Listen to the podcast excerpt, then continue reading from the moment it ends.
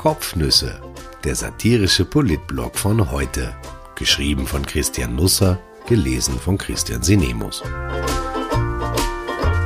Heute ist der 14. Mai 2020.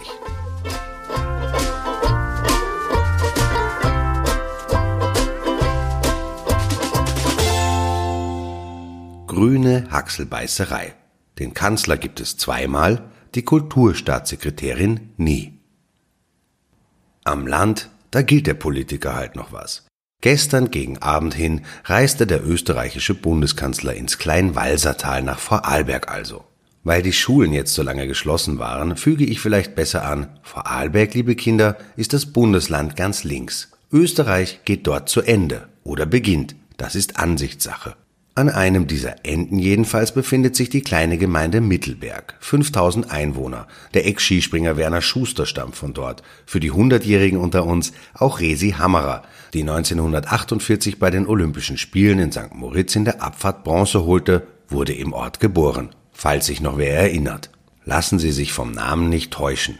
Mittelberg liegt wie gesagt eher am Rand, an der Grenze zu Deutschland nämlich, aber noch auf der österreichischen Seite. Das sorgte vor allem in Corona-Zeiten für Probleme, denn Mittelberg ist nicht über den Landweg, schon gar nicht über den Seeweg von Vorarlberg aus erreichbar, sondern nur über Bayern und die Grenzen waren zuletzt ja geschlossen. Jetzt sind aber die Balken wieder oben und die Mittelberger hatten gestern gleich doppelten Grund zur Freude, denn Sebastian Kurz kam, leibhaftig, der erste Kanzler seit 47 Jahren seit Bruno Kreisky, der das Tal besuchte.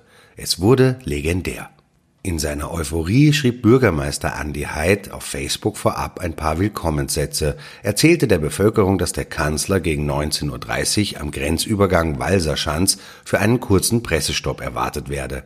Dann fahre er weiter ins Walserhaus nach Hirscheck, aber wegen der Covid-19-Maßnahmen ist eine öffentliche Veranstaltung nicht möglich und es gibt leider keine Gelegenheit für einen persönlichen Kontakt mit der Talbevölkerung. Es kam ganz anders, aber vor allem schrieb sich der Bürgermeister in einen türkisen Rausch hinein, und der äußerte sich im Schlusssatz so, die Verantwortlichen freuen sich über eine Beflaggung der Häuserfassaden und auch Bekundungen entlang der Walserstraße. Bilder im Kopf tauchen auf. Der Kanzler fährt im Cabriolet durchs Walsertal, er steht im offenen Wagen, von den Fenstern herab winken die Leute, vor allem Frauen und Kinder mit rosigen Wangen. Sie halten Fähnchen in der Hand und jubeln und lachen, und der Kanzler winkt mit einem Taschentuch zurück. Seide, Monogramm SK, ein Weihnachtsgeschenk von der Mama.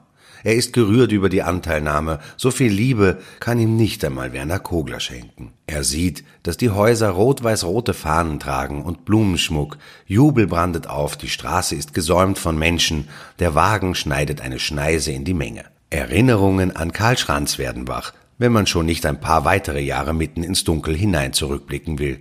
Der Olympiaheld, ausgeschlossen von den Spielen in Sapporo, am Weg vom Flughafen Wien-Schwächert in die Stadt.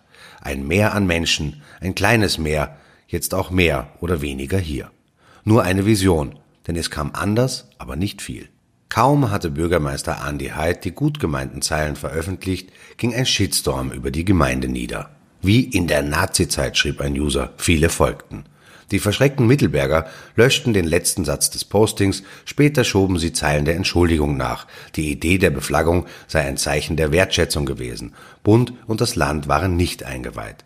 Wir nehmen aber zur Kenntnis, dass diese Geste von manchen Personen falsch aufgefasst wurde und werden auf diese nun verzichten.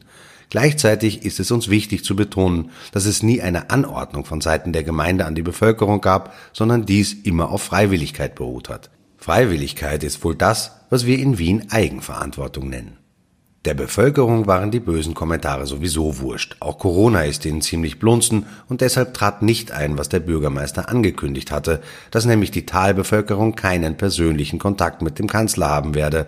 Im Gegenteil, sie hatte sogar sehr viel Kontakt mit Kurz, mehr als diesem lieb war. An die hundert Menschen versammelten sich und johlten und jubelten dem neuen Kreisky zu, der politisch ohnehin besser ins Land passte als der Sonnenkönig aus Wien. Viele kamen in Tracht, hielten Schilder hoch und Transparente mit roten Herzen darauf und liebgemeinten Sprüchen. Sie standen so dicht an dicht, dass man dachte, hier will man Ischgl nachspielen. Ein Kitzloch in der Open-Air-Version halt.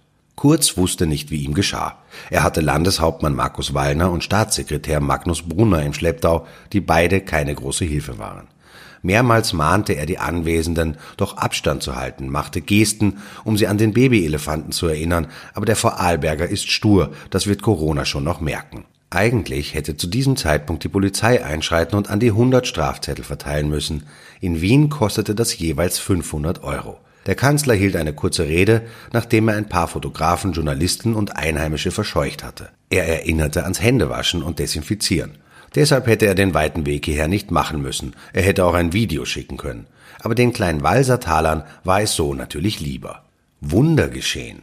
Als Kurz live in Vorarlberg war, tauchte er zeitgleich live im Fernsehen auf. Es wird langsam wirklich unheimlich. Barbara Stöckel widmete sich auf ORF der psychologischen und seelischen Komponente der Pandemie und wer könnte sich besser in der Materie auskennen als der Kanzler, als Universalgenie ist er überall als Gast gern gesehen.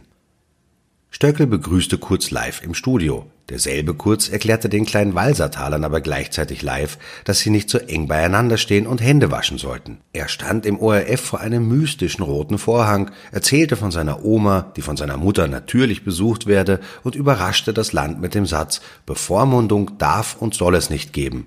Dann war das die letzten beiden Monate also doch ein Film? Vielleicht gibt es ja mehrere Kurz. Auch über Hillary Clinton, Trump oder Putin gab und gibt es ja das Gerücht, dass sie hin und wieder Doppelgänger benutzen, um einmal einen Abend frei zu haben oder ins Kleinwalsertal zu fahren oder aber ins Fernsehen zu gehen. Alles gleichzeitig erscheint auch möglich. Da der Kanzler jetzt aber ohnehin fast jeden Abend im Hauptabendprogramm des ORF auftritt, sollte man vielleicht eine eigene Sendeleiste andenken. Zeit im Kurz ginge als Titel eventuell. In der Zeit im Bild, die Vorzeit im Kurz gesendet wurde, die also der Einpeitscher für die Hauptabendshow mit dem Kanzler war, wurde gestern ausführlich über die bevorstehenden Grenzöffnungen geredet. Deutschland kontrolliert ab Freitag nur mehr stichprobenartig, ab 15. Juni dann gar nicht mehr. Die Deutschen können also wieder zu uns und wir zu ihnen. Das ist mutig. Bayern hat dreimal so viel Erkrankte wie Österreich. 2231 Menschen sind gestorben. In Österreich waren es bisher 624. Wir können unsere Skoda Octavias also auftanken und das billig wie nie, denn Deutschland lockt. Wer träumt nicht von einem Urlaub in Treuchtlingen oder Gunzenhausen oder gar in Schrotzberg? Niemand? Okay.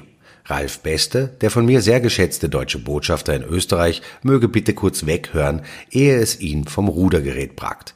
Wir machen halt lieber im Süden Urlaub an der Adria etwa.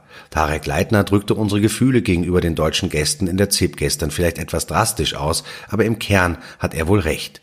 Wenn die zu uns kommen, wollen wir in aller Regel wegfahren. Leitner wird heute eventuell auf den sozialen Medien gut zu tun haben. Gestern waren Facebook, Twitter und Co. noch voll mit Kommentaren über die neueste politische Wohltat. Der Wiener Bürgermeister gab bekannt, dass er allen 950.000 Haushalten der Stadt Wirtshausgutscheine zukommen lassen will. Nach den Pop-up-Radwegen kommt das Pop-up-Geld. Nachdem wir die letzten Wochen vor allem Kohl, Verkaufssteigerung 37 Prozent, Gemüsekonserven plus 36 Prozent oder Tiefkühl-Erdäpfelprodukte plus 28 Prozent gegessen haben, schlagen wir nun in den Restaurants zu. Singles bekommen 25 Euro, Familien 50 Euro. Die Kinder müssen also hungern. Wenn die Eltern ins Lokal gehen und den Luftsiger von Michael Ludwig verprassen, bleiben die Kinder daheim, denn für sie ist kein Gutscheingeld mehr da. So sorry. Nach dem Homeschooling kommt das Home Restauranting, immerhin ohne Fenstertage. Der Wirtshausgutschein ist eine gute Idee. Ich hatte vor ein paar Tagen hier ähnliches vorgeschlagen. Das engt mich in der Kommentierung jetzt ein bisschen ein. Die 25 oder 50 Euro kann man übrigens nicht in alkoholische Getränke investieren. Man merkt, dass nicht mehr Michael Häupl Wiener Bürgermeister ist. Der hätte Spritzweinbons verteilt, dass es nur so zischt. Muss man Politikern eigentlich dankbar sein, wenn sie Geld verschenken? Jörg Haider verteilte 2007 und 2008 100-Euro-Scheine in Kärnten persönlich im Landhaus. Die Warteschlange reichte bis ins Freie. Muss man also dankbar sein?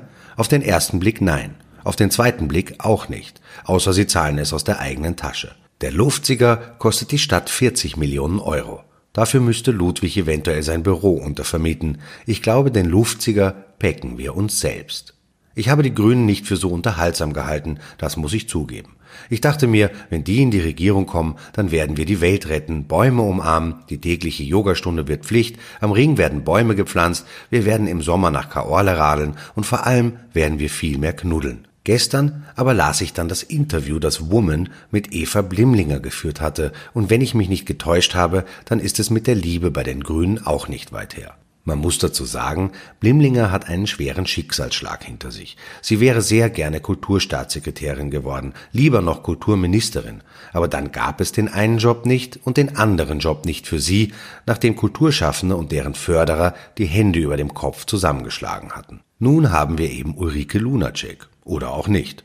Sie ist seit Mitte April mehr oder weniger untergetaucht. Eine Sitzung mit Vertretern der Theater- und Filmbranche im Gesundheitsministerium schwänzte sie nun, es hagelte Rücktrittsaufrufe, aber für morgen plant die Staatssekretärin den großen Befreiungsschlag. Sie will verkünden, wie sie die Kultur hochfahren will, jetzt verwende ich den Ausdruck schon wieder. Für Blimlinger kommt das zu spät. Sie hat den Stab über ihre Parteifreundin, haha, schon gebrochen. Im Woman-Interview redet die Ex-Rektorin der Kunstakademie, die nun als Chefin des Grünen Kulturausschusses dahindarb, nicht lange um den heißen Müslibrei herum. Sie wäre gern statt Lunacek im Amt. Ich habe mich geärgert, sagt sie. Das verhehle ich nicht. Ich hätte den Job gern gemacht. Und das habe ich laut gesagt. Das dürfte wenig Gehör gefunden haben, und das trägt sie ihrer Partei jetzt auch nach. Zur Kritik an Lunacek, sie wäre nicht kompetent für dieses Amt, sagt sie unumwunden, ich sehe das auch ein bisschen so. Sie kommt nicht aus dem Kulturbereich. Als sie Anfang des Jahres startete, konnte sie sich aber sehr schnell einarbeiten. Wie gönnerhaft auch der nächste Satz. Sie bemüht sich sehr. Das Jobberl. Lob kann so vernichtend sein. Auch Parteichef Werner Kogler hält sie kulturell offenbar nicht für einen Überflieger. Wenn wir den Vizekanzler noch mehr in die Pflicht nehmen, dann wird das schon. Wer wir ist, lässt sie offen.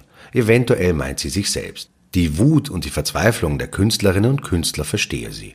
Mutmaßlich würde sie die Betroffenen gern an ihr Herz drücken, eventuell in Ausübung der Funktion einer Staatssekretärin. Meine Prognose, dieses Theaterstück wird in Österreich nicht so bald aufgeführt.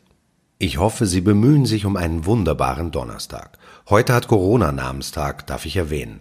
Sie soll die Schutzpatronin gegen Seuchen sein, heißt es, aber das ist nicht belegt. Zuständig ist sie jedenfalls für Geldfragen.